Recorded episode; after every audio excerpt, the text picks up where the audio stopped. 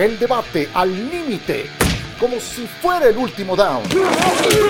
Aquí arranca. Cuarta oportunidad. Bienvenidos a Cuarta Oportunidad, este 24 de agosto, a 14 días de la patada inicial, justo a dos semanas, precisamente dentro de dos jueves, estaremos eh, platicándoles del duelo entre Kansas City y los Leones de Detroit que llevaremos a través de la pantalla de ESPN para toda Latinoamérica. Hoy nuestra alineación con John Sutcliffe, Eitan Benerra, Miguel Pasquel. John, ¿cómo estás? Bienvenido.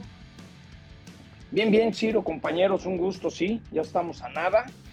Eh, se va a poner bueno lo de lo de Trey Lang, ya hablaremos, ¿no? Porque es el, es el petardo de petardos de los últimos años, nomás porque San Francisco es un buen equipo, pero creo que van a tener que admitir el desastre que hicieron, ya hablaremos de eso, ¿no? No, no siempre son cuatro picks y tres de primera ronda y que no te funcione, lo que pasa es que lo están camuflajeando. Sí, a ver, ese es nuestro segundo tema pero quisiera eh, que nos contaras qué te dijo Ron Rivera y que ese sea el tema de inicio. John, ¿qué te dijo Rivera en la entrevista que tuviste con él en Monday Night, que se presentó en Sports Center, y, también para proceder con Neitán y con Miguel?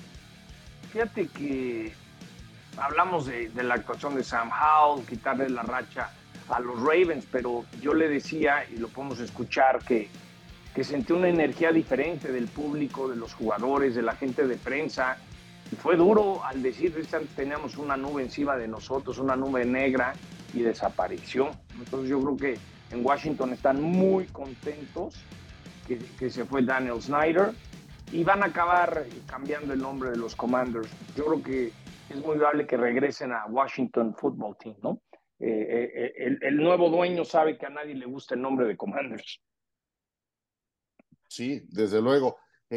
¿Cómo estás, Miguel? Bienvenido. Ciro, ¿cómo estás? Gaitán, oye, John, también te mando un saludo. Platícanos, porque yo sí quiero, me, integra demasiado ahorita que dices, era juego pretemporada, pero ¿cómo está el ambiente en Washington? Porque yo lo que puedo ver es lo que leo, ¿no? Y de repente ciertas secciones donde veo la afición contenta con el nuevo dueño, lo del nombre que habíamos platicado, pero esta experiencia que tú acabas de vivir en Monday Nights, ¿cómo está la afición? Porque el estadio se veía lleno. A ver, antes de que respondas, John, déjame saludar a Aitán. ¿Cómo estás, Aitán? Bienvenido. Hola, hola, ¿cómo andan? Hola, compañeros. Todo bien. Y antes de escuchar a John, mejor escuchemos a Ron Rivera y reaccionamos entonces. Venga, adelante, Ron Rivera. Para terminar, yo llevo muchos años viniendo a este estadio y he notado hoy energía diferente, como un cambio nuevo. ¿Tú qué opinas? I've been to the stadium many years and today I feel energía, Ron. Uh, like a, una nueva vida, like a new start. I would it like is. you. What do you think about it? ¿Qué piensas? I think it's uh, I think it's really cool because that's how our guys feel. It's a new opportunity. You know, there's a cloud that used to hang over us. It's not there, and I think our guys understand that. Sí, nuestros jugadores lo sienten. Sienten que había una nube arriba de nosotros y los jugadores lo entienden. Ron Rivera. Gracias, señor. Las palabras del head coach de los Commanders. ¡Qué manera de pararle a los Ravens su racha! Regreso con ustedes. Pues más claro ni el agua, ¿no? Una nube negra en el entorno del equipo y al menos se notó en este, John, que fue el primer partido de pretemporada que eh, tuvieron ya en FedEx Stadium, que había sido eh, tú, eh, pues, partícipe o habías visto algunos episodios que nos decías en la transmisión, te habían dejado marcados. Sí, a ver, desde tuberías rotas, tribunas cayéndose, empleados de mal humor, sin ganas de trabajar. Era un, era un equipo sin, sin, sin energía, sin ganas. Eh, curiosamente, la señora que me regresó del Uber al aeropuerto al día siguiente era fan, fan de, de Washington y pues odiaban a Daniel Snyder, ¿no? Hay, hay, hay, por lo menos hay ganas de ir y gastar y utilizar tus boletos porque siempre estaba semi vacío, aunque los boletos hayan vendido, hay señal de esperanza. Yo creo que saben que, que había un mal dueño y, y, es como un nuevo comienzo. Y creo que ese nuevo comienzo va a terminar con un estadio en la ciudad. No, no olvidemos que es la capital de los Estados Unidos. Es una zona de mucho dinero, de mucha importancia. Entonces, me dio gusto, ¿no? A ver, antes, Maco, que decías, bro, de comerte lo que te dan el catering de, lo, de Washington es para llorar. Es decir, hay un nuevo comienzo, hay una nueva esperanza. Este, se lo vi en la cara a Ron Rivera. le dije al jefe de prensa, brother, esto se siente diferente y están contentos. Yo creo que había un gran maltrato ahí, ¿no? Ahí, ahí trabajó el hijo de Raúl Alegre, nuestro compañero, y, y lo trataron re mal, Chiro. Es decir, había un ambiente muy hostil eh, alrededor de Washington y este dueño opera franquicias. Los 76ers, los Devils, es alguien que se dedica hacer negocios de comprar equipos deportivos profesionales, ¿no? Entonces, yo creo que es un, es un borrón y cuenta nueva para, para Washington. A mí en lo personal me gustaría que lo, lo, que se le ha acusado a Snyder, no por venderse, se libre de muchas cosas, ¿no? Porque creo que le hizo mucho daño a mucha gente y no porque seas billonario eh, se te debe perdonar, ¿no?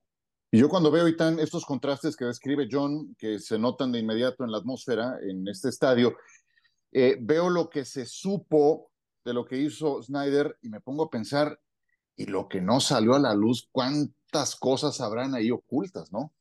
Sí, y también es cierto, y es esta parte que no es tan agradable porque tampoco es deportiva, que, que es un grupo de billonarios de la élite empresarial que de repente pues Snyder me los tenía medio amenazados, entonces o me tratan bien o digo lo que sé y quién sabe qué sabe y eh, son cosas que pues tenemos que comentar que no son necesariamente de fútbol americano, pero que impactan y a veces lo olvidamos y no, que el coach, que sí, que no, pero quizá nadie es más importante como aficionado para el equipo al que uno le va que el que firma los cheques, ¿no? Porque o puede ser muy bueno o puede ser un desastre y bueno, qué bueno por los aficionados a Washington, que es una franquicia histórica pues que tengan otra cara, porque yo conozco algunos aficionados de, Washington que de verdad, eh, pues era una decepción tras decepción, ya no se ilusionaban y, y qué bueno que ahora tengan pues al menos eso, ¿no? Ilusión sobre el equipo al que apoyan. Pero yo no sé, Miguel, si con Sam Howell va a ser... Hasta el nombre, perdón, el hecho de que sea tu equipo y ya no le puedas llamar Redskins. Es, es que es eso, sí. Hasta eso debe de ser que, que, al de Dallas le digan, ahora la tenemos contra los Cowboys, ya no le puedes llamar vaqueros. Yo creo que hasta eso, eh, sí, sí, que me meta pero tú eres fan de Washington desde niño y, que te quiten el nombre de tu equipo hasta, hasta debe ser una decepción rotunda. 100%, 100%. O sea, la identidad que tienes durante muchos años se pierde. Y agrégale la persona que estaba al mando de ese equipo, el dueño. Entonces fueron muchos factores que, por supuesto, no que pierdas interés, pero simplemente esa, es como te identificas con el equipo va desapareciendo poco a poco. Entonces, esto para con el nuevo dueño Josh Harris y Magic Johnson y todo ese grupo de inversionistas que están ahí, es un nuevo comienzo, es una, es una nueva esperanza para poder regresar a los ochentas, a principios de los noventas, cuando en 91 ganaron su último Super Bowl, los 80 con Joe Gibbs pasaron, fueron a cuatro Super Bowls, perdieron uno, ganaron, ganaron tres, en fin, la verdad yo sí estoy muy emocionado por esta nueva temporada, por lo que viene en lo deportivo y todo lo, lo que conlleva. Oye John, pero te quiero hacer una pregunta, tú hablabas del nombre que estaba anteriormente, que era Redskins, prácticamente para mí es imposible que regresen ese número porque lo que, a ese nombre porque lo que ya sabemos pero hay una petición de la afición y está tomando fuerza, pero por lo que puedes ver es casi imposible, ¿no? Que regrese ese nombre. No, ese no lo van a tocar porque entonces te metes en, en, en, sociedades, en gente que está en contra de todo eso, como le pasó al equipo de Cleveland en el béisbol. Yo lo que sé es que Adam Schefter fue a entrevistar al nuevo dueño y el dueño le dijo, estamos conscientes que el nombre Commanders no gustó, y estamos evaluando. Yo creo que lo más fácil, Miguel, es regresar a Washington Football Team ya, ¿no? Ya. Washington Football Team y, y, y, creo que lo van a hacer, creo que va a haber muchas cosas. yo te firmo, yo creo que... nomás una cosa, Ciro, yo te firmo que en los próximos años van a encontrar un quarterback afroamericano. Porque ahorita el que más recuerdan, al que más quieren es a RG3. Yo creo que la, gente hay mucho afroamericano en Washington. Vas a ver, Washington necesita un Michael Vick, necesita un Lamar Jackson, y yo creo que vas a ver que tarde o temprano lo van a conseguir. Bueno, yo aquí lo que creo es que si el equipo empieza a ganar, eh, entonces eh, eh, las cosas van a empezar a fluir. Fueron el único conjunto de la división este que no clasificó a los playoffs. Y a, a mí, honestamente, yo vi, me tocó transmitir el juego para ESPN Deportes y me gustó lo que vi de Sam Howell pero honestamente no está tan contrastado. creo que es el peor equipo en materia de coreback de su propia división. Pero otra cosa también les digo, me gustan mucho las armas que tiene. O sea, Samuel, Jahan Dodson, Terry McLaurin, se entiende muy bien con DeJamie Brown, jugaron veintitantos partidos en colegial, Antonio Gibson, por ahí cuaja el Chris Rodríguez que cometió un balón suelto. O sea, vaya, está bien armado en cuanto a elementos para ese coreback, pero es una liga de corebacks y creo que los Commanders son de los equipos que tienen peor atendida esa posición. Además que llevan, ¿qué? Siete corebacks titulares diferentes en, no, no recuerdo el número, estoy hablando de memoria, pero han cambiado un montón. Ya veremos Hay, un dato, pasemos otro tema, ¿no? Porque no más, llevan 27 corebacks titulares diferentes desde el 2000. Bueno, pues ahí tienes. Bueno, cambiamos de tema, ¿no? Porque, porque el de Lance estaba buenísimo, el tema Trey Lance. Ah, a ver, Eitan, vas primero, porque establecías en otro episodio de este mismo podcast si es garantía que Brock Purdy vuelva a tener una temporada exitosa. Pues mira, yo te diría que garantía, garantías no hay en la NFL. ¿Quién te iba a decir que Russell Wilson iba a ser el desastre que vimos la temporada pasada, no? Una carta tan firme que habíamos visto en Seattle, o la ciencia tan inexacta que puede ser un draft que hemos platicado aquí ampliamente, que segundas y terceras selecciones globales de draft terminan por ser petardos, pues está encaminándose más eh, eh, hacia esa categoría alguien como Trey Lance, eh, hacia, hacia Petardo, ¿no? Y Brock Purdy de ser el último en el reclutamiento, pues va a ser el titular de los, de los 49ers. Ya probó que no, que no chocó el Ferrari la temporada pasada. ¿Tú qué dices? Yo creo que no hay esa garantía. Creo que es lógico que tenga, que sea su equipo hasta que choque el Ferrari, eh, pero yo no estoy seguro que pueda mantener ese, ese nivel. Sí estoy seguro que como entrenador, Shanahan es brillante y que puede hacer que gane yardas hasta Trey Lance, o quizá no tanto, no es tan brillante, pero eh, que su sistema le ayuda a que los corebacks eh, se vean uno o dos escalones mejores de lo que son. Pero yo creo que la liga tiene más información de Brock Purdy, más información de las tendencias, eh, me parece también que, bueno, necesita, como cualquier jugador, eh, que sus eh, compañeros talentosos alrededor se mantengan sanos. Yo tengo dudas de que no creo que pueda ser un, un coreback que gane por sí mismo partidos y creo que quizá ya vimos el tope absoluto de su rendimiento el año pasado. ¿Qué dicen? ¿Quién sería? Sí, a ver, yo no, a ver, lo de Purdy es algo que es digo, no lo voy a comparar todavía con eso, pero me refiero a una selección sumamente baja, como fue en su momento lo fue Tom Brady. Y yo creo que la muestra que, que vimos es de un quarterback que tiene un techo sumamente alto. Y, yo no sé si ha llegado todavía ese techo. ¿Por qué? Porque se lastimó en el partido hasta el momento más importante de su carrera. ¿Qué hubiera? Estamos hablando de lo hubiera. ¿Qué hubiera sucedido si no se lastima?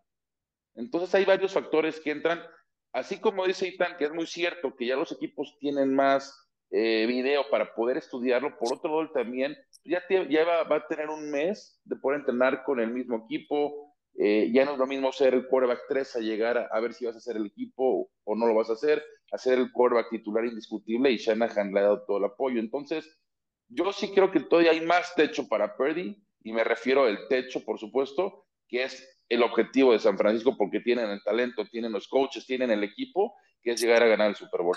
John. Yo, yo, veo como dos cosas totalmente diferentes.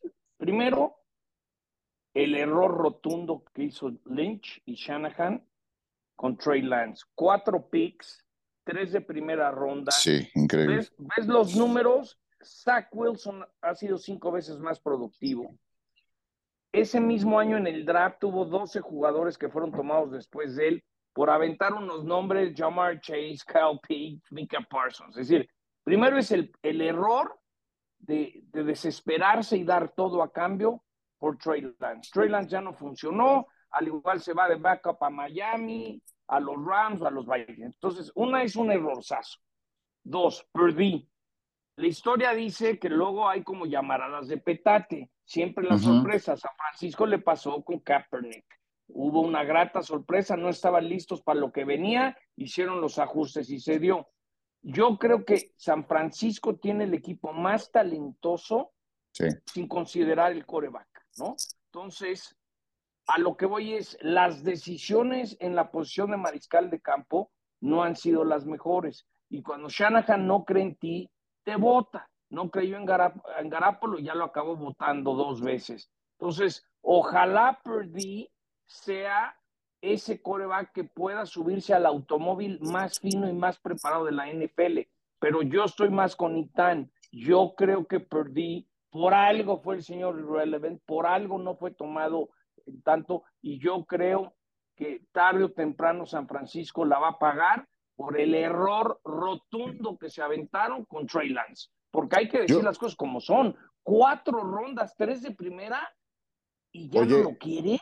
Y, Sam Darnold es tu backup. ¿Qué onda? Sí, y sabes, ¿sabes qué fue? Además, lo que pagaron fue por subir ocho turnos. Sí, sí, sí. Por, subir ocho turnos en el reclutamiento colegial, eso fue lo que pagaron. O sea, fue, sí fue una pasada.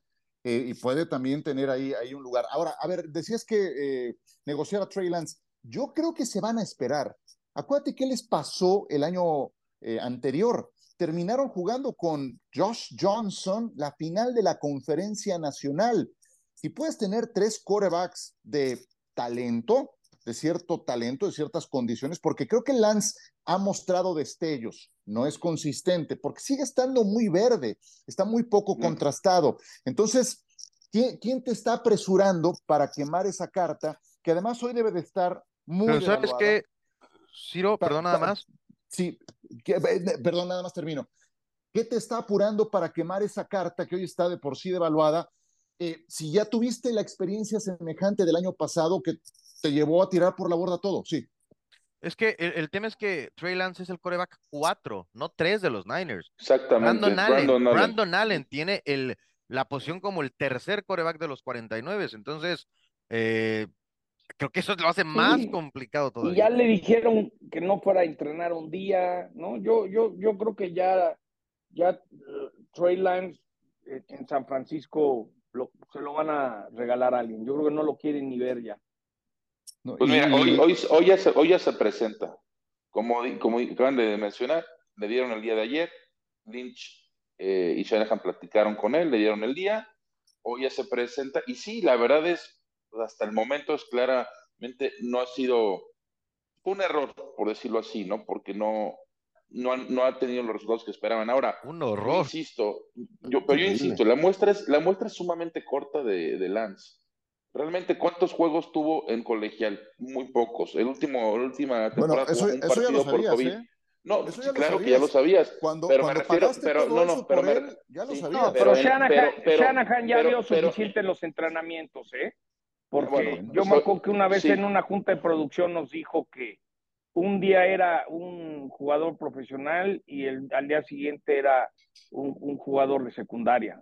yo creo que yo creo que Trey Lance yo respeto mucho a Shanahan, ya vio, Miguel, ya vieron su, deja que si se lesionó, ya vieron suficiente para saber que no es el que puede manejar ese gran auto. Pues que no, que no la trae. En temporada regular que lleva dos partidos, uno contra Houston. Pero ¿cuál es tu punto? ¿no? O sea, que la, que la muestra es muy corta para decir ya es un fracaso. no, no, ya es un fracaso. No, no, no, ahí sí no. No, no, Que lo, que lo, que lo puede ser es un jugador, ¿eh? fracaso. No, es un fracaso histórico. Pero, ¿qué? De esos históricos. ¿Qué, es, un, es un fracaso? ¿Pero qué? ¿Qué es un Como fracaso? el de los jugador? Chargers. ¿Cómo se llamaba el de los Chargers y tal? Todo, el este? movimiento. Ryan Leaf. ¿Cómo se llamaba? Ryan Leaf. Ryan Leaf. No, pero este es peor, este es peor, John. Claro. Este es peor que lo de Ryan todo Leaf. lo que vieron, por claro, todo lo que vieron. Por supuesto, claro. por supuesto. No, no, Miguel, es un es uno de esos fracasos históricos eh, draftear sí, a Trey Lance, ¿eh? Eh, a lo mejor después. Sí, sí, no, no hay, no hay, no, ¿cómo no, Miguel? O sea, Miami, nomás Miami recibió a Terry Hill. Si ves Ahora, lo que consiguió Miami a cambio de esos picks que sí. dio.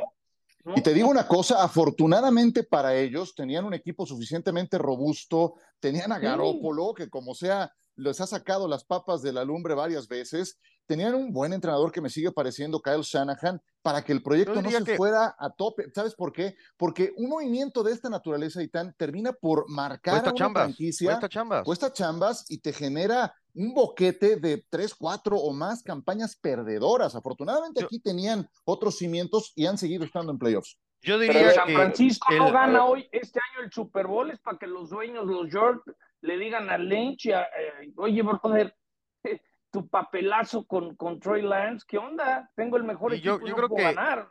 El, el reconocimiento que hay que darle a John Lynch y a Shanahan por tomar a Brock Purdy donde lo tomaron y desarrollarlo es directamente proporcional al fracaso de haber seleccionado a Trey Lance y haber pagado lo que pagaron por él.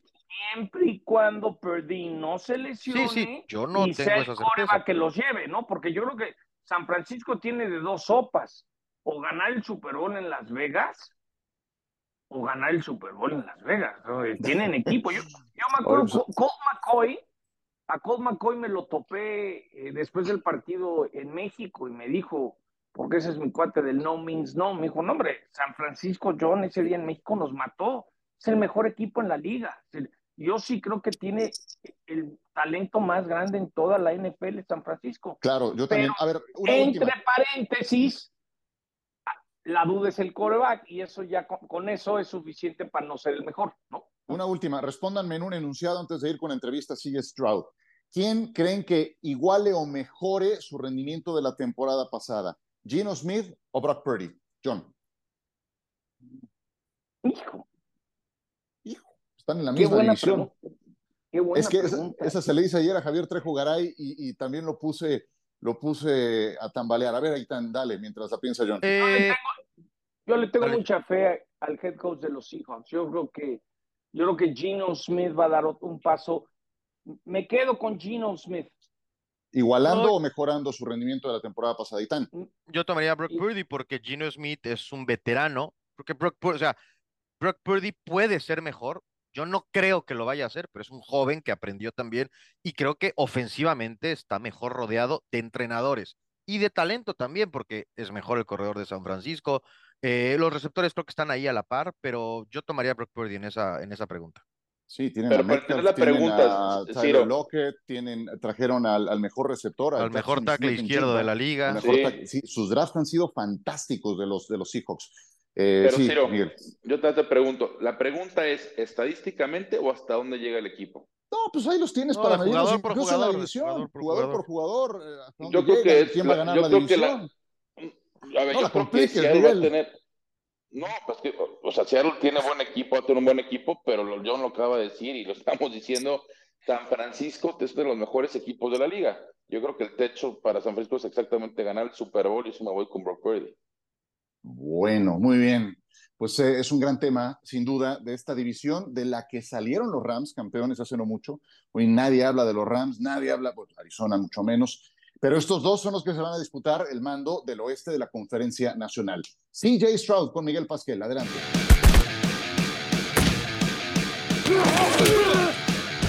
CJ Stroud, segunda selección general del último draft por los Houston Texans. CJ, platícanos, ¿cómo ha sido hasta el momento el cambio de la NCAA a la NFL? Ha sido bueno, Muchas oportunidades para aprender. Siento, vengo con confianza, he hecho bien las cosas en los entrenamientos y ya se empieza a reflejar en los partidos. He tenido más jugadas, más repeticiones y experiencias en mi haber. Ha sido bueno. Los jugadores, no diría que son más rápidos, pero sí más inteligentes. Entonces, tienes que ser igual de inteligente y ejecutar en un alto nivel, y eso ha sido la transición más grande. Has iniciado los dos partidos de pretemporada. ¿Qué te dice eso del entrenador Ryans y de la confianza que tiene en ti? Habla mucho de lo que confían en mí, el trabajo que han hecho desde la noche en la que fui seleccionado hasta que di mi primer pase en las instalaciones del equipo. Mucho trabajo se ha hecho.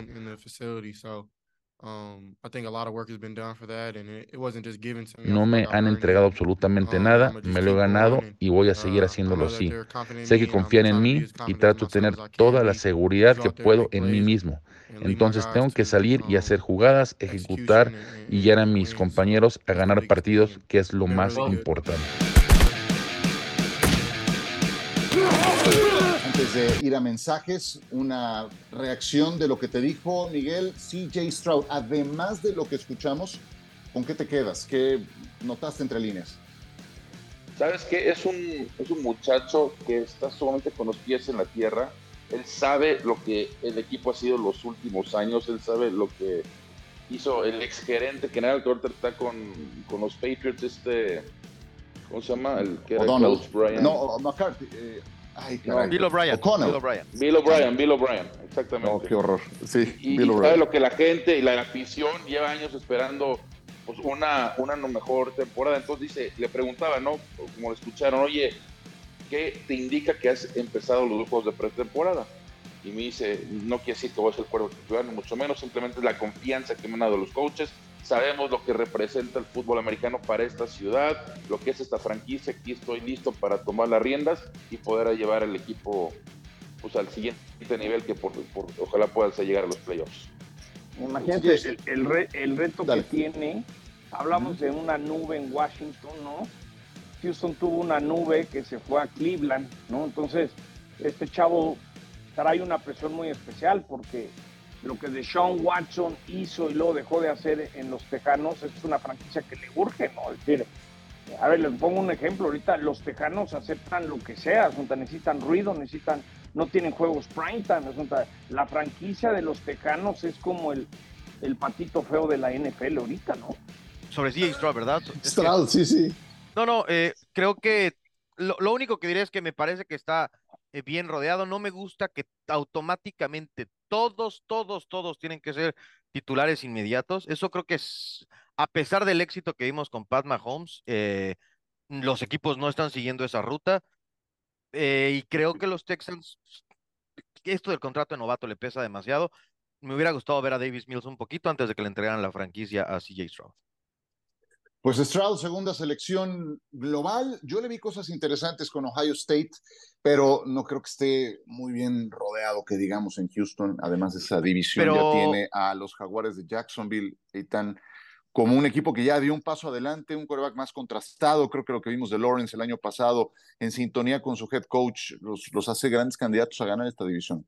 Sí, yo decía bien rodeado por Demico Ryans. Creo que mm. luce como un muy buen head coach. Sí. Claro, en unos años, en unos años. Aunque Demico Ryans, mira, sí creo que ese es un plus para un quarterback novato. Demico Ryans es un especialista defensivo. Fantástico, ¿eh? Cierto, Fantástico. Y, y, ve el desarrollo de Doug Peterson con su eh, con, con Trevor Lawrence. Eso siempre, siempre te ayuda para, para que funcionen las cosas, ¿no? Veremos, a mí me gustó Stroud cuando lo vi en colegial, pero, pero sí creo que tiene mucha adversidad, al menos de arranque, en el equipo de los Tejanos. Eh, ya nos echamos como media hora de programa. Eh, se, ve que, se ve que faltan dos semanas para que esto empiece. Sobran los temas y continuamos tras la pausa. Pasión, determinación y constancia es lo que te hace campeón y mantiene tu actitud de ride or die, baby. eBay Motors tiene lo que necesitas para darle mantenimiento a tu vehículo y para llegar hasta el rendimiento máximo. Desde sobrealimentadores, sistemas de sonido, tubos de escape, luces LED y más. Si buscas velocidad, potencia o estilo, lo encontrarás todo en eBay Motors. Con más de 122 millones de piezas, siempre encontrarás justo lo que buscas. Y con Guaranteed Fit de eBay, tienes la garantía de que tu pieza quede perfectamente a la primera o se te devuelve tu dinero. Porque con eBay Motors, quemas llantas y no tu dinero. Con las piezas que buscas, a los precios que quieres, tu auto se convertirá en el MVP que te dará el triunfo. eBay Motors. ebaymotors.com. Solo para artículos elegibles se aplican restricciones. Otro de los temas de esta semana tiene que ver con los potros de Indianápolis. Los Colts le han dado luz verde a Jonathan Taylor para buscar un intercambio, lo cual me parece sumamente desventajoso para el jugador, porque a estas alturas ya tendrían que haber extendido, renovado, reestructurado su contrato si Indianapolis estaba interesado en que continuara Taylor, que podría entender que, que es el caso, no tienen una mejor pieza al ataque. Miren que están muy escasas en Indianápolis. Es su mejor jugador. Pero conocemos toda esta historia de los corredores de bola. ¿Quién a estas alturas, ya cuando el tope salarial de la mayoría de los equipos está comprometido, eh, va a poder ofrecer algo atractivo por Taylor que además convenza a Indianápolis con un plazo, con el reloj eh, corriendo? Se me hace muy, muy desventajosa la situación para Jonathan Taylor. ¿Qué creen que vaya a terminar ocurriendo? ¿Quién dijo yo? ¿Quién quiere entrar primero al tema Jonathan Taylor? Posibles destinos y si se queda o no en Indianapolis. A ver, es que a mí lo que me interesa, Ciro, no es tanto a dónde puede ir. Aquí yo lo que opción es, los dueños sabemos que es, ya saben lo que le van a pagar a esta posición, a la de corredor. Que pueda llegar a ver, no quiero decir la palabra complot, pero sí sabemos de que no le van a pagar más a este jugador. Y ya hay un, rompimiento entre Jim Mercy, porque esto lo veo más personal que como la organización. Bueno, ellos sí están y, Jonathan Taylor. Aquí yo no sé si realmente un equipo va a alzar la mano y le hacen dinero por si yo estoy una tercera, una cuarta ronda por Jonathan Taylor. Esa es mi gran duda, porque ya hay esa, esa fricción entre dueño y jugador, y por apoyar a Jim Mercy, los demás dueños dicen, no, no se metan en, al gerente general, no se metan en eso, y que se arregle Jim Mercy con, eh, y Jonathan Taylor y se queden los Colts. Eso es para mí parecer tanto a ver si ofrezco o no ofrezco y puedo llegar a otro equipo. Eh, este podcast que hemos hablado de nubes negras arriba. Eh, es un honor. Sí, pero fíjate que viendo, preparando para el partido de hoy, no solamente tiene una lesión de tobillo, se habla mucho de problemas personales, ¿no? Entonces eso cuando te dicen problemas personales, pues para empezar tienes que averiguar qué trae, no va a ser que lo firmes y luego te lo suspendan seis o ocho partidos, ¿no? Hay que ver qué es, cuál es la situación. Yo creo que eh, es una de esas que va a acabar siendo liberado, ¿no? De esas cosas que todo el mundo va a perder. Él, él gana cuatro millones, él tiene que también evaluar si alguien le va a pagar más de los cuatro millones. Yo no creo que ahorita se los paguen porque hay, algo hay en Jonathan Taylor que los Colts están dispuestos a soltarlo y, no hace poco era la gran estrella del equipo, ¿no? Entonces, algo está raro ahí, no me gusta lo que está pasando con Taylor y yo creo que hay algo más de fondo que no nos hemos enterado, ¿eh? Pero yo no crees que es por el dueño más que por el jugador? No, no, no, yo, yo de lo que he leído, Mike, algo trae de, que se lesionó y que había problemas personales, algo traen ahí, ¿no? porque pues, el dueño tiene que, también tiene el derecho a defender, es tu jugador franquicia, y si el eh, Jim Mercer, eh, de por sí que de repente se le zafan unas tuercas. De por sí cada rato. Desde que Andrew Luck se le retiró, no funcionó Philip, luego no funcionó Ryan. Eh, yo creo que él, él tiene que tratar de sacar algo al quien era su jugador franquicia. Algo está raro ahí en Indianápolis, ¿no? Pero es, queda claro que es una franquicia disfuncional, no, no, no, no, no opera bien. Eh, y saben que, le, perdón, nada más complementando, le dieron oportunidad de, ir a, casa. Regresó un día a los entrenamientos y al día siguiente le dieron oportunidad otra vez de regresar a casa. Por eso algo, algo hay ahí. Hay algo, ahí extraño. algo hay ahí. Pues creo que es que nadie, como que nadie de esa relación parece ser la mejor parte de la ecuación, ¿no? Lo de es, un, es de esos dueños que a lo mejor tiene buenas intenciones, pero se mete más de lo que debería. Creo que no, no está conforme solamente con firmar los cheques, le gusta mucho salir en la tele y las redes. Y Jonathan Taylor también parece ser medio explosivo. Y el asunto de la posición, todo parte, creo yo, de como lo hemos platicado en otros casos, de que hay más eh, demanda de jugadores que, que oferta por, por ellos. Entonces, Jonathan Taylor puede querer 10, 15, 20, lo que sea. El mercado no se los va a pagar, o sea, claro.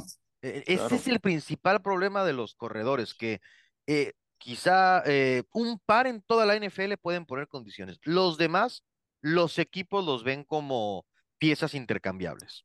A mí me parece un gran jugador Jonathan Taylor. Eh, cuando ha estado sano ha sido un talento diferencial. O sea, ha sido candidato a ganar, bueno, ha ganado, ¿no? el título de yardas terrestres en la NFL. El año pasado no le fue bien por el tema de las lesiones y no dudaría que algún equipo como Buffalo, como Dallas, dices, bueno, incrustas esa pieza ahí funcionando como lo viste bien, entonces funcionaría, funcionaría en el papel de manera idónea. Sin embargo, eh, para poder pagar algo que, deje satisfecho al equipo y que también le implique un nuevo contrato a Taylor, ahí es donde yo lo veo muy complicado. Por la posición por el momento de temporada en que se está haciendo. Entonces, pues eh, sí está medio enredado este tema, donde eh, ya es un hecho que van a iniciar con Anthony Richardson como coreback titular. De todos los corebacks que llegaron en primera ronda, es el que, me parece que está más verde. 56% de sus pases completos. Eh, apenas ha iniciado 13 partidos en su carrera colegial con la Universidad de Florida. Entonces, creo que este también le va a costar mucho trabajo. Además toda proporción guardada. Perdón, un entrenador novato, eh, alguien de primer año como head coach, sí. Toda proporción guardada, eh, porque estuvo en una mejor universidad y tiene más, un poco lo de Trey Lance, ¿no? Son chicos que atléticamente tienen todas las cualidades que buscas, pero que luego hay dudas y una muestra no tan amplia sobre lo que ha hecho en el terreno de juego. Bueno, antes de despedirnos, eh, Baker Mayfield ha sido nombrado quarterback titular del equipo de Tampa. Mayfield veía, se convierte en el primer quarterback desde Carson Wentz en haber iniciado una temporada como quarterback titular con tres equipos distintos. Y Mayfield fue un petardo con Cleveland, fue un petardo con Carolina, también con los Rams, aunque yo entiendo cómo fueron las cosas en los Rams. Em, pero pues yo creo que es ya la última carta que le queda, ¿no, John? Sí, está bien. ¿Quién va a ganar esa división? Todo el mundo trae cosas nuevas. Será el novato en Carolina, será Derek Carr en, los Saints. Eh, yo creo que Baker Mayfield no es tan malo. yo creo que, pues esta es su última, ¿no? si no se va a volver como un Mark Sánchez, ¿no? Se va a ir de backup en backup hasta que salga de la liga. Pero creo que es una división muy abierta, entonces, no sé, como que me gustaría que le fuera bien, ¿no? Este, me gustaría que le fuera bien a Baker Mayfield, ¿no?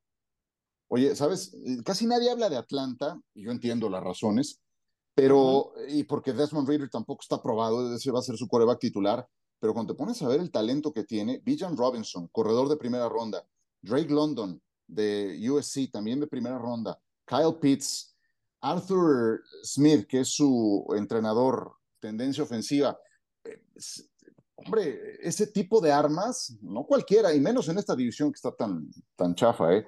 Pero bueno, Baker Mayfield, eh, Eitan. Pues eh, no es lo que quieres como una respuesta a la posición más importante.